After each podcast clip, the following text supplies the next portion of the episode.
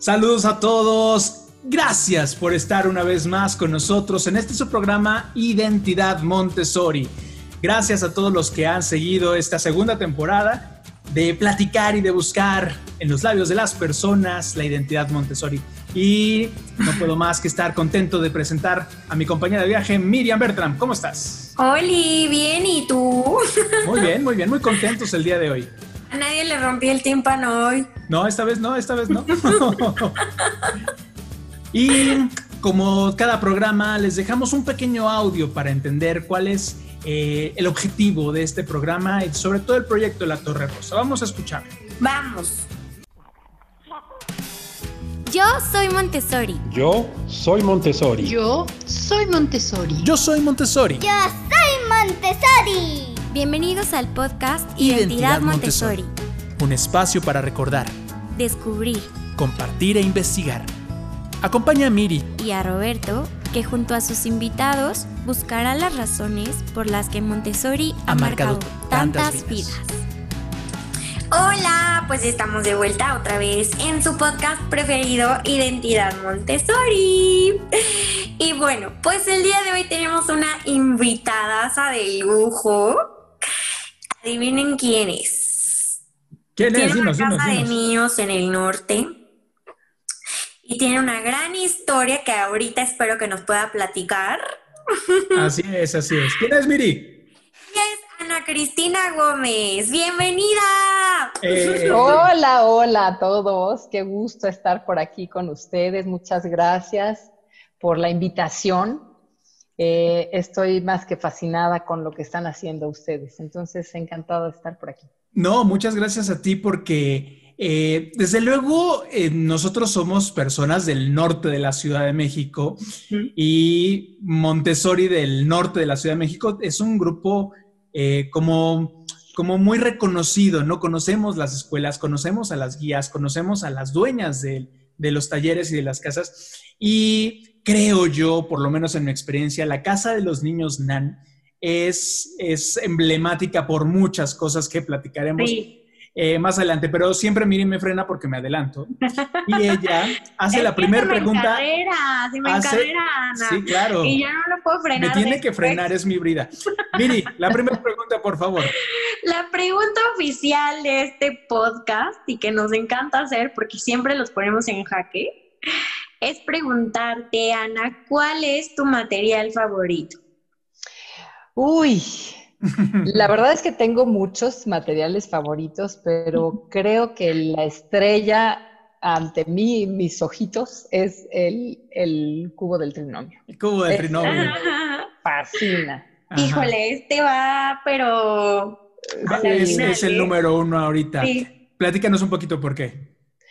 Eh, fíjate que yo soy, eh, como les contaba ah, en, en algún momento, yo soy química de origen. Yo soy, yo soy, vengo de la ciencia un Ajá. poco. Y la vida, pues ya sabes cómo hace la vida vueltas y vueltas. Y Sí. me tiene por acá en Montessori. Entonces, cuando yo encuentro estas, eh, pues todas estas fórmulas que en algún momento algún lindo profesor maravilloso me, me pudo enseñar en un pizarrón y la encuentro aterrizada en un cubo, En un cubo. en un material concreto, fue espectacular encontrarlo.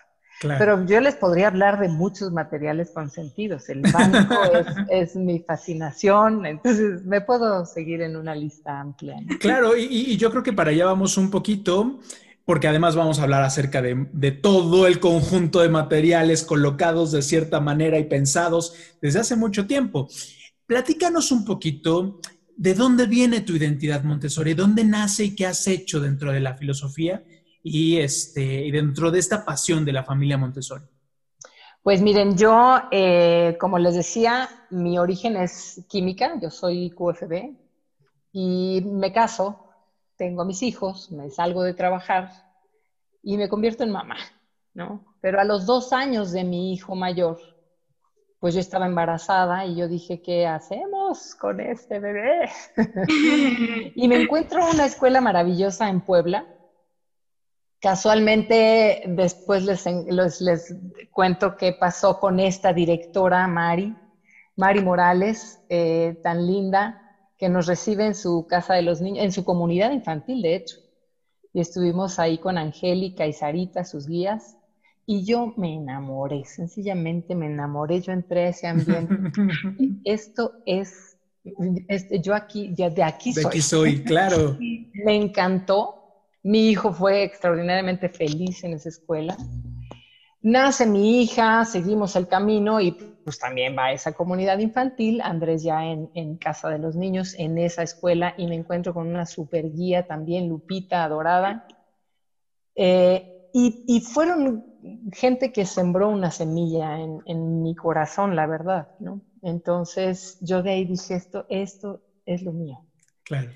La vida, ya saben que sigue jugando con uno y entonces nos trae de regreso a México y yo en ese momento, pues creo que me enamoré de Montessori, pero no lo entendía en profundidad. Entonces, cuando llego a México, me encuentro con que aquí las escuelas pues no tenían jardín, ¿no? No tenían área verde y yo empecé a entrar en shock. Sí. Y dije, no, no puedo con esto. Entonces creo que me fui por la que tenía más macetas en buena onda. sí, Ay, sí, qué sí. linda. Era lo más verde que encontraba, Ajá. entonces dije, ahí. No era Montessori, no era Montessori, o sea, yo no había entendido muy bien. Nos fuimos a una escuela tradicional. Tengo mis momentos de mucha gratitud también para esas escuelas, ¿por qué no? Eh, pero pues no, no, yo, mi corazón no, ya no pudo con eso. Estaba en otro lado. Claro, Sí, ya. estaba en otro. Una vez que conoces Montessori, ya no hay vuelta atrás.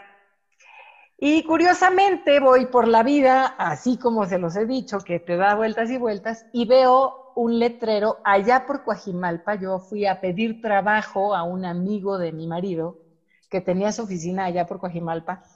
Y, y veo un letrero, o sea, yo llegando a la entrevista con este cuate y veo un letrero gigante que decía curso de guía Montessori y casi, casi así como los picapiedras. Sí.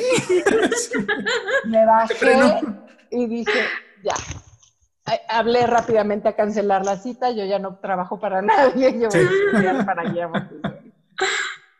Y ahí me encuentro con Reina Babani, que fue mi entrenadora, que en paz descanse, eh, maravillosa reina, muchas enseñanzas, muchísimo aprendizaje en ese curso, eh, un trabajo profundo personal, Personal. profundo, o sea, me escarbaron hasta donde no se imaginan. Perdón que te interrumpa, es que dicen la- las personas que viven este proceso de los años que es un trabajo muy, muy, muy, muy hacia adentro, ¿no? Así es, sí, hubo un, un muy, muy profundo trabajo personal. Te quitan las capas de la cebolla, literal, y te van dejando en la parte más sensible que tenía uno muy, muy, muy escondida. Claro. Y después, después entendí por qué, ¿no? Después entendí por qué te tienen que escarbar tanto. Es parte de este ambiente preparado que hemos, que hemos estado platicando un poquito y que vamos a platicar más profundamente. Sí. Y pues así me dejaron súper sensible y entonces yo a la mitad de mi curso dije, yo no, yo no puedo ser así de incongruente. No puedo estar estudiando y metida en esta filosofía y mis hijos en una escuela Mm. tradicional. No puedo. O sea, era, era un choque de, de culturas literal, ¿no? Sí. Entonces decido, decido porque pues ya nomás llegué a decirle a mi marido, va a pasar esto en la vida. Te, avi- te aviso. Te aviso que ya no puedo más, mis hijos se van a Montessori. Me encuentro en este camino a Lili Dorbecker, hermosa, la quiero, la quiero muchísimo a Lili Dorbecker y pues mis hijos entran a Sencali. Pero lo curioso es que, que yo había ido cuatro veces a ver a Lili Dorbecker y como no había, ves, no había entendido yo muy bien y no había más que, de, o sea, no había jardín. Ajá, ajá, sí, sí. sí. Entonces, para mí fue un shock venirme de, de- o sea, buscando algo como más vivo, digamos, de, de- de jardín, de esto que no había entendido yo. A la cuarta vez ya había entendido yo más, entonces entré a los ambientes y fue otra visión, Sí. viniendo yo del curso. Fue otra visión por Claro, completo. claro. Ya me había caído el 20, ya había entendido y me enamoré y dije, sí o sí, mis hijos se mueven ya. ¿Cuándo me los recibes? En enero, váyanse de vacaciones y en enero, eh, y así fue. Claro. Mis hijos entran en enero, yo sigo en este profundo trabajo eh, de vida, muy interesante. Termino mi curso, mis hijos ya estaban en Sencali y me encuentro a Olga Dantos. O sea, alguien me dijo, una amiga muy querida, Sharon, me dice, oye, la mamá de una amiga mía está vendiendo una escuela. Y yo, ¿qué? ¿De veras? Está vendiendo. Yo sin saber, ¿eh? sin Claro, conocer, pues yo claro. estoy- yo, estaba súper nueva en este mundo Montessori. Y entonces eh, me- le digo a mi esposo, oye, fíjate que Olga, este, una, una persona está vendiendo su escuela. Pues vamos, me dice. Gerardo y yo, mi esposo, casualmente desde Puebla decíamos, ¿por qué no ponemos una escuela? Claro. ¿Qué nos llevaba a esto? No me vayan a preguntar porque pues yo soy química y mi marido Ah, también, claro, claro. Ah, los dos. los dos. Ah. Pero queríamos poner una escuela con una amiga y no se nos dio. Y entonces llegamos en esta ocasión a la segunda oportunidad que nos daba la vida de poner escuela. Llegamos, yo por supuesto que no vi la parte administrativa, se los tengo que confesar, yo vi Claro. un ambiente, yo vi niños en Y un parquezote atrás. y dije, esta es. para claro, claro. Olga, pues divina, hermosa, este, haciendo lo suyo, ¿no? Sí, claro. Pues mostrando su bebé, ella así lo decía, era este, Casa de los Niños Nan era su bebé. Sí, sí, sí. Sí. Y empieza a platicarme cómo es la historia, cómo, pues todo, detalles de cómo, cómo surge esta idea de la Casa de los Niños. Eh, y yo vi ese ambiente y, y mi corazón latía como, como Sí, sí, niño sí, sí. chiquito en juguetería. Sí, así de sí lo quiero, sí lo Sí. quiero. Y entonces pues mi marido y yo nos sentamos, hicimos números y me dice, pues sí podemos. Pues dije, pues va. Pues va. Les debo de confesar que en ese momento con cierto grado de inconsciencia, ¿no? Porque pues yo me emocioné mucho y cuando uno toma decisiones muy emocionada, hay partes que no ves, Ajá, ajá, ajá. ¿no? Sí. Ha sido, y sí se los tengo que decir, ha sido una de las mejores experiencias de mi vida. Ha sido una experiencia que me ha llevado a un crecimiento personal constante, constante. No, no, no he parado de, de crecer, de aprender, de, de darme pues lecciones de vida constantes. Los niños han sido los más grandes maestros que he Claro, tenido, claro. ¿no? Y los padres también. Y ha sido muchísimo aprendizaje, muy enriquecedor para mi vida. A veces difícil, lo Claro. debo de, de decir también. No todo ha sido miel sobre hojuelas, ha habido momentos duros, porque el aprendizaje a veces así es, ¿no? A veces Claro. uno se resiste a aprender las lecciones y la vida dice que sí y uno dice que no y ahí empieza lo difícil. Y cuando fluyes, Claro. todo es suavecito, ¿no? Y es que además, pues no terminaste poniendo una escuela, porque poner una escuela, No. pues es poner así, generar la comunidad. Porque en Montessori no creamos escuelas, generamos comunidades de niños, de papás, de guías. Entonces, esta, esta parte es mucho más difícil, Sí. pero desde luego con una profundidad más, más fuerte, ¿no? Y, y pues tengo que decirlo, era la escuela de Olga Dantus. Que, bueno, creo que fui la única loca que se atrevió, ¿no? No, no es cierto. La. No, no es cierto. Digo, pues sí, porque yo no, yo no la conocía. Claro. Para mí ese encuentro fue encuentro, novedad, eh, recibir, fue, fue muchas cosas ese momento con Olga. Olga nunca me dejó. Olga, Olga siempre me dijo, aquí estoy, yo te voy a acompañar. Pero pues ella se fue a vivir a Phoenix en ese Sí. momento, entonces eran llamadas de larga distancia. Y cuando ella venía, siempre llegaba a su casa, su Claro, casa, claro. la casa de los niños Nan. A ver, a Entonces su ella, llegaba. Nomás no le dimos llave porque estaba muy lejos. Sí, pero claro. ella llegaba, nos, nos, nos enseñaba, nos platicaba, nos compartía muchas cosas. Yo, yo lloraba en su hombro Ay, y muchas veces le decía, no, Olga, yo creo que te equivocaste conmigo. Me decía, no, no me equivoqué. No me equivoqué. Qué padre. Mucha confianza en mí, lo cual agradezco porque a veces tenía más confianza en mí que yo. Sí, claro, es- eso pasa mucho.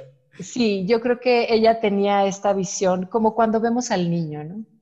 Que lo vemos y, vemos más allá de lo que es en ese momento, sino lo que puede llegar a ser. La, potencialidad, ¿no? La potencialidad del Qué padre. ¿no? Entonces estuvo increíble. En este camino me encuentro a Soco, ¿no? Me ah. encuentro a Soco, que Soco se queda a trabajar conmigo un, montón de años, unos 10 años más. Wow. Eh, yo ya tengo 13 años con la escuela. Eh, se queda Sandra, que también trabajó y estudió con Olga. Y, pues la verdad fueron mis grandes, grandes maestras. Eh, Karen, que se quedó en el ambiente de comunidad infantil que armé yo. Olga, con, supervisión lejana de Olga y con ayuda de Vicky Dana, formamos el ambiente de comunidad infantil. Y Karen, que era compañera mía, se queda conmigo como guía de comunidad infantil. Y de verdad no saben qué linda mancuerna. Llega Rocío porque Olga no tenía incorporada a la escuela a la SEP. Yo tenía que seguir ya con los trámites para poder continuar con la enseñanza preescolar. Y porque empezó a haber mucha necesidad ya de los padres de que esto sucediera. Entonces, bueno, nos incorporamos y llega Rocío. Rocío ha sido directora técnica desde entonces de la escuela, una súper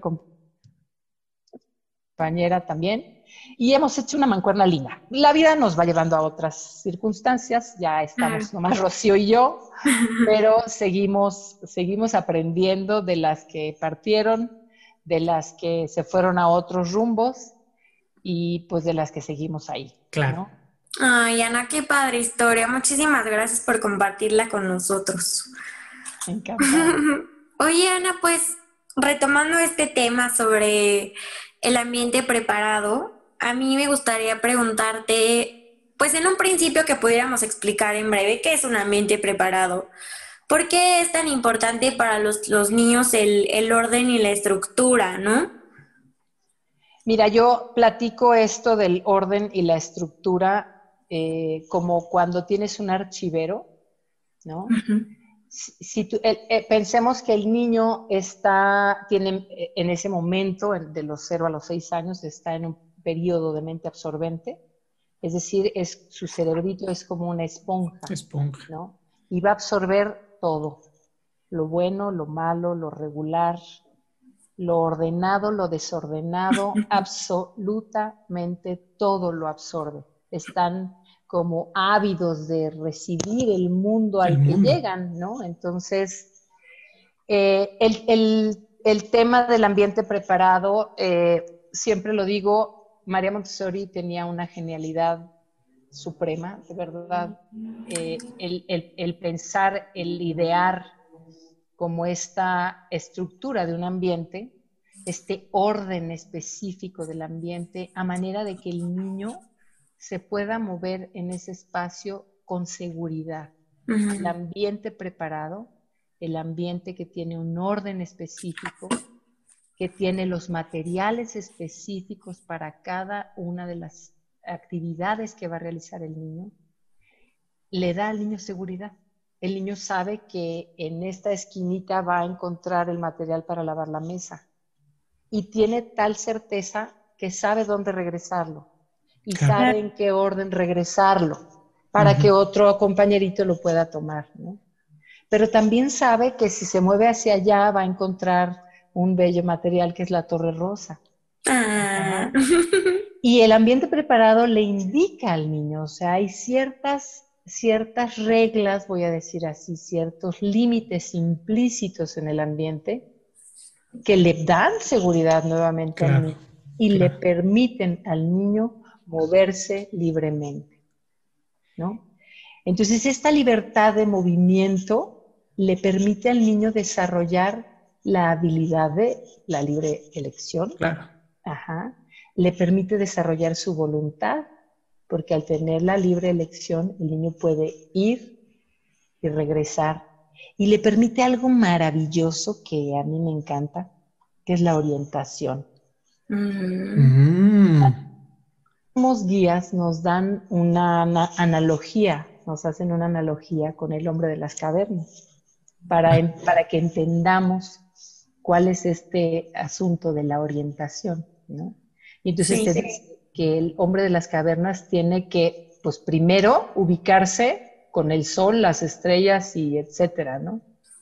Cuando es nómada y anda caminando por ahí, pues no hay tanto problema, hasta que empieza a, encuentra una cueva y se ubica en esta cueva y entonces él tiene que ir meses a cazar un mamut. ¿Y cómo le hace para regresar? Para regresar a la, a la misma cueva, ¿no? Entonces, eh, tiene que buscar como muchos elementos que le ayuden a él a orientarse y a poder regresar a la misma cueva donde estaba. Entonces, a mí esa analogía me encanta porque es lo que sucede con el niño. Sí. El niño aprende a orientarse a través de este orden, porque las cosas no se van a mover, las cosas van a estar ahí en ese lugar. Y él tiene y, y, dices algo padrísimo, porque además e, el, el, hombre de la caverna empieza a regresar a algo que empieza a considerar como su hogar, como su casa, como el lugar al cual tiene que regresar, porque ahí tiene seguridad, pero además tiene a los suyos, a los, a los que le son suyos, a los, a los iguales. Y pasa lo mismo en este lado, ¿no? La orientación hacia el lugar a donde quiero regresar. Es algo muy difícil para entender el método tradicional, que a los niños les gusta estar porque es su casa, es casa de niños. Sí. Así es, así es. Ellos, eh, esta sensación, fíjate, lo que hace que ellos sientan que es su casa es este ambiente preparado, este orden, ¿no? Este, esta seguridad que le da el, orden en los materiales y eh, esta posibilidad que tienen ellos de trabajar para ese ambiente. Mm. Este hacer por una comunidad, este voy a lavar los trastes porque es una actividad que ayuda, tiene un sentido. Pasan por varias etapas en donde la primera etapa pues no saben que esto va a ayudar a la comunidad, solo lavan los trastes porque hay agua y jabón, ¿no? Claro, claro, Y, está, y está padre el agua, claro. Claro, hasta que llegan a este punto en donde entienden que están haciendo una labor por la comunidad. Y eso les da el sentido de pertenecer. Claro, claro. Mm. Entonces hablabas de esto, esto de los tuyos, ¿no? Ajá.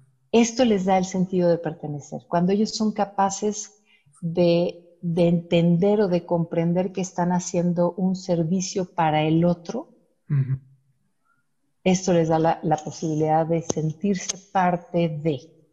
¿no? Claro. Eh, el ambiente preparado incluye actividades que están pensadas específicamente para los niños. No, solo actividades, el mobiliario, los objetos, los objetos que el niño tiene en el ambiente. Entonces le dan la posibilidad, lo siente suyo, ¿sabes? Claro, claro. Es como mi torre rosa. Claro, claro, Y es que, es que pareciera que, que te metes a la mirada del niño, ¿no? Sí, porque aparte todo es chiquito. Exactamente. Exactamente a la altura. Está increíble. A mí me encanta, de verdad, si tienen oportunidad algún día de visitar este, la casa de los niños Nan, se van a enamorar porque todo está así mini, las sillitas. Digo, nosotros ya pasamos por ahí, pero alguien que nunca ha pisado una casa de niños es increíble, invaluable tienen que visitarlo. Fíjate que eso es lo primero que ven los papás cuando no conocen Montessori y llegan y dicen, ay, qué lindo, todo está de su tamaño. Sí, todo está pensado para ellos. Desde, bueno, en la casa de los niños Nan, desde la chapa de la puerta, ¿no? Sí, están abajo. Fue así diseñada para escuela. Claro. diseñada para ambiente Montessori. Entonces, tiene las chapas de las puertas muy abajito como para que ellos libremente puedan ir al baño, regresar, salir al jardín, regresar, ¿sí? Eh, muebles, las sillas de su tamaño, las mesas de su tamaño, los estantes con la riqueza de materiales que ellos necesitan. No solo es que ellos quieran, no, no es como llenar los estantes nada más, sino son materiales que les ayudan a ellos a desarrollar ciertas habilidades muy específicas de esta edad. Claro, no es, no es nada más llenarlo de colores y de adornos, porque de repente mucho el, ahí vamos a, adaptar este espacio para los niños, ¿no? Y lo primero que se nos viene a la cabeza son, vamos a llenar en las paredes de mm, figuras de, de, caricaturas y vamos a ponerles frases bonitas y un sol pintadito y vamos a llenarlo de colores y el tapete tiene que ser, ¿no? Esto va más allá, porque además decías que no es nada más la preparación física, sino lo que se crea dentro de esa preparación y lo que hacen los niños, ¿no? Convivencia, es este, la relación con el adulto, ese, ese triangulito del que hablábamos, ¿no? El niño, el ambiente y la guía, claro. Así es. ¿Cómo, ¿Cómo se da esa magia del ambiente Montessori gracias al ambiente preparado? Mira, eh, número uno, sí, esto que mencionabas, que mencionábamos hace ratito, es la preparación del adulto. El adulto, nosotros estamos entrenadas para observar. Sí. Decía María Montessori, no me sigan a mí, sigan al niño.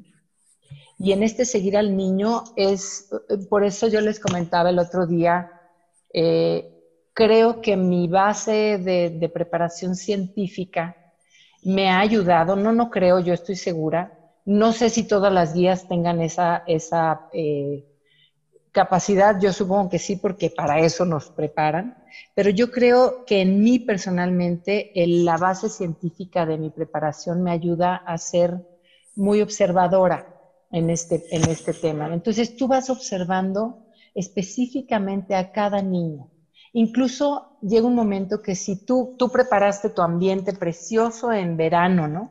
Y pones todos estos materiales de vida práctica y pones estos materiales para lenguaje y pones material, armas tu ambiente precioso. Y llegan los niños. Y si hay material que ellos no han tomado en un tiempo, en un mes, voy a poner, unas dos, tres semanas, lo retiras. O sea, tienes que estar lista para observar, no, no fue esto lo que necesitan, lo quito, quizás meto otro o quizás observo por dónde se están moviendo, ¿no? Observo materiales que verdaderamente les están llamando la atención y entonces buscas la posibilidad de darle ejercicios siguientes, a manera de que sigan estimulando eso mismo que les interesó, que no, lo, que no se desmotiven porque hay otra vez lo mismo, ¿no? ¿Qué no pasa con los Claro, claro. sí, no. Entonces sigues motivando de otras maneras y sigues metiendo otro material que sigue enriqueciendo esta estabilidad que el niño está desarrollando, pero siempre basándonos en el interés del niño. Entonces la guía es una, requiere una preparación muy específica para estar dentro de un ambiente acompañando a los niños. Y vuelvo a usar esa palabra, acompañando.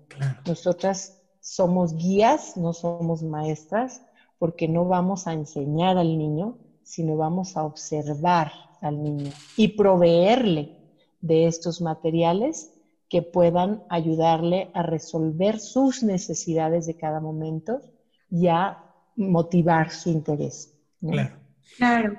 Oye, Ana, y por ejemplo, o sea, si alguien quisiera así como de, bueno, sobre todo por la situación en la que estamos viviendo en la actualidad, los niños pues ahorita están alejados de sus ambientes, ¿qué, qué podría ser o qué recomendación podríamos dar para que dijéramos, bueno, los papás pueden poner un ambiente preparado en sus casas para que los niños no dejen de sentir como esto de que ellos también pertenecen a esa casa, porque muchas veces las casas no están hechas para los niños o no, existen los espacios adecuados. Qué raro, ¿no? Que hasta en su misma casa no existe el espacio. Así es. Sí, fíjate que nosotros preparamos nuestras casas para cuando nos casamos, ¿no? sí, sí, sí. Y entonces, pues tú viven dos adultos ahí y, no está pensada para los niños. Yo, ¿qué les recomiendo? Yo les recomiendo algo que leí en alguna ocasión en algún libro de, de, María Montessori, este tema de en cada habitación de la casa tener, tener un rinconcito preparado para el niño. ¿A qué voy? Si en esa casa son muy lectores y se sientan en la sala a leer, bueno, pongan un silloncito o un puff, un buff de estos puffs eh, de, bolitas, algo que no sea muy costoso, porque ¿qué creen? Su hijo va a crecer. Una sillita, un sillón cómodo, un pequeño librero, una lamparita y le arman este rinconcito pequeñito específicamente para él. Para, que él pueda, así como mamá y papá se sientan a leer, que él pueda también tener su espacio para leer. Eh, en la habitación, por ejemplo, esto muy recomendado por María Montessori, bueno, desde, desde Silvana Cuatrochi Montanaro, que era la, la guía de comunidad eh, y de nido, estos colchones pegados al piso, nada de cunas, nada de camas gigantescas, que esté a nivel de piso, a manera que el niño se pueda salir de esa cama, pueda explorar su ambiente desde el momento en que gatea y pueda orientarse desde ese momento en su casa, en su ¿no? Darle esa posibilidad tener en su, en su habitación, no así atiborrado de juguetes, para el niño es demasiado estímulo.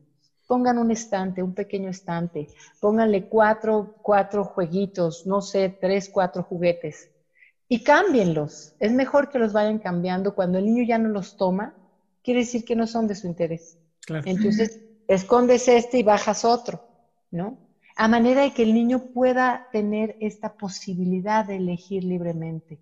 Si saturamos, es como si vas y te metes a un outlet de ropa y te vuelves loco que no sabes ni qué elegir, ¿no? Así de qué quiero comprar. Claro, todo, pues quiero este y este también y este también. O, o, no sé, los deportistas, ¿no? Que se van a tiendas de deportes y, y se vuelven locos también ahí. No, la idea es tener pocos estímulos que sí estén siendo del interés del niño. ¿no? Ahí, entonces un poquito la guía es el interés del niño y, este, y qué es lo que a él le está ayudando justamente como para no dividir atención, ¿no? Porque de repente vemos a los niños ahora que están en casa y de repente está el pobrecito como en el patio, ¿no? Y entonces atrás está pasando todos los coches, o al otro en el piso de su casa, y los papás lo dejan pensando que pues bueno, si ahí se puso la computadora y se acomodó, pues ni modo. Pero eh, esta parte de los estímulos que se me hace bien importante y que nos vincula a otra cosa que te quisiera preguntar, ¿por qué en las paredes de las escuelas Montessori no está el Mickey Mouse de este pelo enorme? ¿O por qué no tienen las caricaturas de moda o los personajes? Ajá, ¿por qué lo, porque además era algo que a mí en lo personal de, chiquito en mi escuela no pone ninguno de los personajes que... No hay ningún dibujo afuera. No hay ningún dibujo afuera como de los que, bueno, si, los hacen feos resulta terrible para la escuela. Pero, pero ¿por qué en Montessori no pasa esta parte, sobre todo lo que es vinculado a los estímulos, no? Mira, tiene que ver justamente con eso. O sea, cuando tú saturas de estímulos, el niño tiene que hacer mucho filtro para poder enfocar su atención en algo específico. Entonces, la idea es que sean estímulos muy específicos, muy limpio, o sea, como estos diseñadores que hacen una imagen muy limpia, ¿no? Y se ve el estímulo que tú quieres para el niño. No sé, un paisaje precioso de naturaleza o quizás una obra de arte divina con un letrero pequeñito o una frase pequeña, ¿no? Que los niños puedan mirar, admirar y leer el que ya puede leer, ¿no? Claro. si tú saturas, es demasiado estímulo, es de verdad demasiado estímulo y entonces el niño pueden pasar dos cosas, o no logra enfocarse en lo que tú estás buscando que sea a donde tú quieres dirigir su atención, o no lo, no lo atiende, porque es demasiado, es como un... A ver, eh, salte a periférico y voltea a ver el mundo de, anuncios comerciales que tienes de publicidad. Es un bombardeo espantoso. Quizás te fijas en uno o quizás en ninguno. ¿no? Lo mismo pasa con los niños. Cuando nosotros bombardeamos, todo lo, que nosotros, ah, lo que hacía María Montessori y que, que todos sus materiales están diseñados de esta forma, es como ir separando, desglosando las dificultades para que el niño verdaderamente pueda centrarse en un estímulo, en un sentido, ¿no? No en 65, o sea, no le pones un material que tenga colores, flechitas, sonidos, no, le pones los, el bloque de cilindros, ¿no? Que es lo más simple del mundo. Pero los, los diseñadores, claro Tú quieres discriminar los, los, los grosores, ¿no? Los espesores de los orificios. No quieres discriminar cientos de cosas. Los diseñadores de los juguetes, que me perdonen, tienen que hacer mucho Era lo que, era lo que pensaba, deberían de ir a Montessori. Justamente por eso. Porque además también eh, hay un tema de violencia, hay un tema de eh, lo que platicaban alguna vez, el tema de la fantasía contra la imaginación, que crea esta parte del niño lleno de estímulos, lleno de obviamente de, violencia y lo que él quería era una canica, lo que él quería era aprender qué pesa más o qué pesa menos, lo que él quería era participar de repente y entonces, ¿cómo vas a estar jugando mejor con una escoba chiquita que con tu muñeco de opción que costó tantos miles de pesos, no? Así es, pero no es que no estamos siguiendo al niño. Claro. Eh, en, estas lecturas de María Montessori, eh, ella dice que al principio, cuando estaba armando su primera casa de los niños, metió juguetes, ¿no? Ella pues no sabía bien cómo estaba la onda, metió muchos juguetes y metió objetos y metió de todo. Y ella lo que fue haciendo fue sacar lo que los niños no, no atendían. Y lo que no atendían eran los juguetes. Entonces fue eliminando los, los materiales que no servían, que no, que los niños no, no, no, enganchaban la atención de los niños. Entonces lo fue ella retirando y se quedó con los materiales que eran del interés de los niños, justamente. Ahora, los tiempos han cambiado, eso sí quiero decirle. Ah, o sea, yo no sé qué haría Montessori con los niños de hoy. No, lo digo en serio que son niños muy estimulados, eh, con, mucho muchos materiales, con muchas pantallas. En aquel entonces, pues no. Entonces, una, una torre de madera, una torre rosa de madera, generaba mucho interés. Claro. Hoy por hoy, eh, yo te diría, los, hay niños que se enganchan muy padre, que, que logran conectarse con el material, y vincularse ahí, enamorarse como ustedes y yo de la Torre Rosa, hay niños que les cuesta más, trabajo. Entonces es, muy fácil observar, nosotras observar como guías, como papás, qué niño está siendo demasiado estimulado por la parte electrónica, por la parte fácil, por la parte de picar un botón y que toda su realidad cambie, y qué niños se han mantenido sin tener este tipo de estímulos. Es, fácil darte cuenta. Claro. Wow. Oye, Cris, digo Ana Cristina. sí, no este, ¿Podrías platicarnos acerca de un recuerdo o una memoria que nos quieras compartir, que, te haya marcado, que te haya gustado muchísimo? Eh, ¿Dentro del ambiente? sí. Ay, bueno, pues sí, tengo muchas, la verdad pero hay una en donde uno de, mis, de los niños que estaban en el ambiente, eh, él estaba fascinado haciendo banderas. Su mundo eran las banderas, ya se había echado todos los mapas del ambiente, ya había coloreado tres veces las banderas de Asia, estaba enloquecido con las banderas y él estaba feliz. Pero un día se cansó y se fue al jardín. Y, estuvo un día completo en el jardín y yo decía, ¿qué voy a hacer con esta criaturita? Pero yo lo veía, yo lo veía que había descubierto un caminito de hormigas. Ah. Entonces yo dije, bueno, pues está viendo las hormigas, vamos a respetar ese momento porque además no se movía de ahí. Esto fue un día de ambiente escolar completo, a excepción del refrigerio, en donde no había poder humano de meterlo, él estaba enloquecido y feliz viendo a las hormigas. Entonces lo dejé. Vino el siguiente día y lo primero que hizo fue saludarnos e irse a ver a las hormigas. y, yo dije, este chiquito está, está descubriendo algo, ¿no? Lo dejamos, siguió todo este día y en la tarde de ese día, bueno, ¿qué les digo? Como a las pues, 12, 12 y media, llega y me dice, Ana, acabo de descubrir algo. ¿Qué descubriste, amor? Y dice, de las hormigas se ponen locas con el sol. y yo dije, ¿cómo? Pues ahí vamos todos a ver las hormigas que se ponen locas con el sol. Y efectivamente, cuando el sol lo cubría una nube, las hormigas iban en su caminito tranquilitas, ordenadas, preciosas. Pero cuando salía el sol, el calor del sol las hacía desviarse y desorganizarse. Y estuvo increíble el descubrimiento, porque además, unos días antes, el profesor de ajedrez, Víctor, que sigue con nosotras, me había dicho, ay, eh, Ana, yo creo que los niños se alteran mucho con el calor. Sí, le digo, pues sí puede pasar. Y entonces cuando yo vi el resultado de las observaciones del científico de mi niño. Claro. Yo dije, claro, nos pasa a todos, con el calor nos altera. Claro. Y, se acabó la observación, ¿eh? eso, fue, el tema. Él terminó de hacer su observación y se pudo ir a seguir haciendo sus, banderas. Sus banderas. Oh, mi amor. Yo, yo, yo creo que mucho tiene que ver con eso.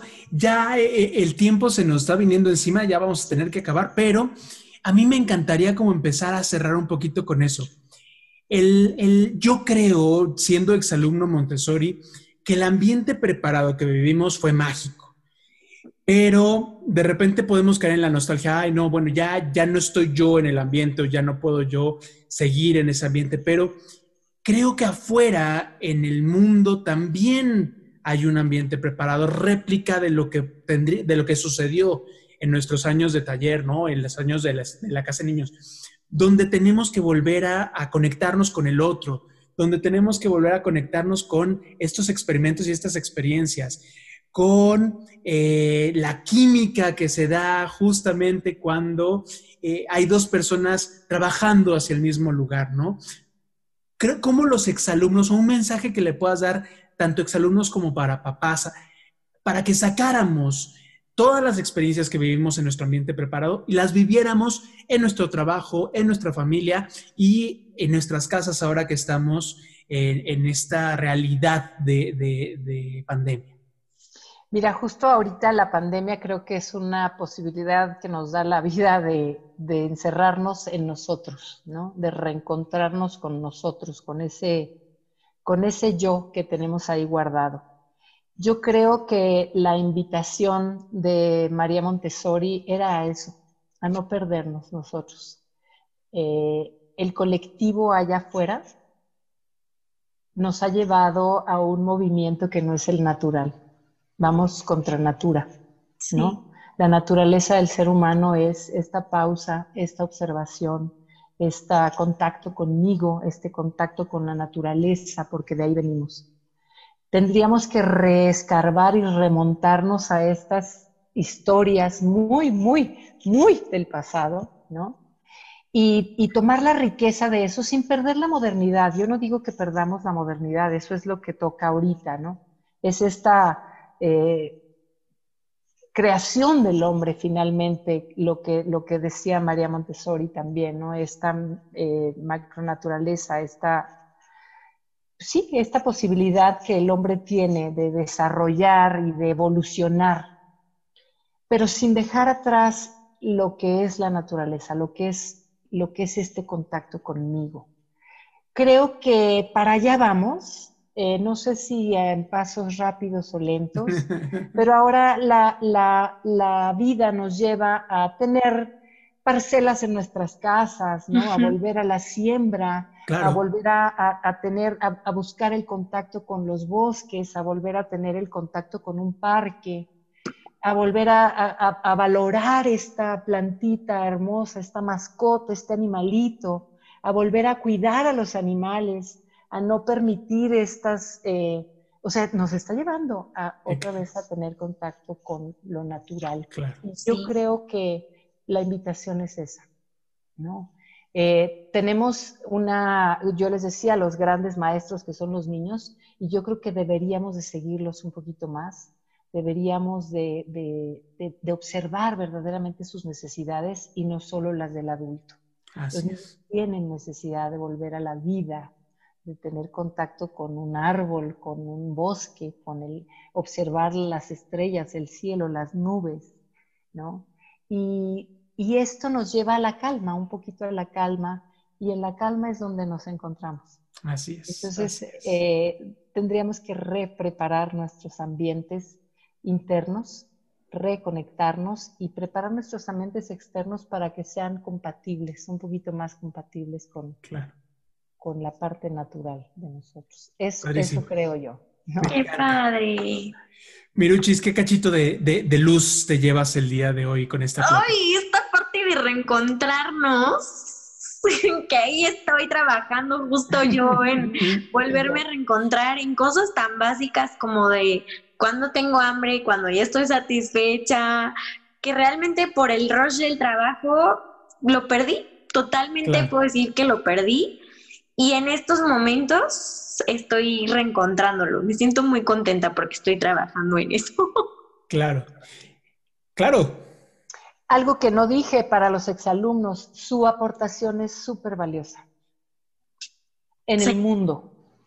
En el mundo para compartir sus vivencias y en el mundo para hacer lo que saben hacer.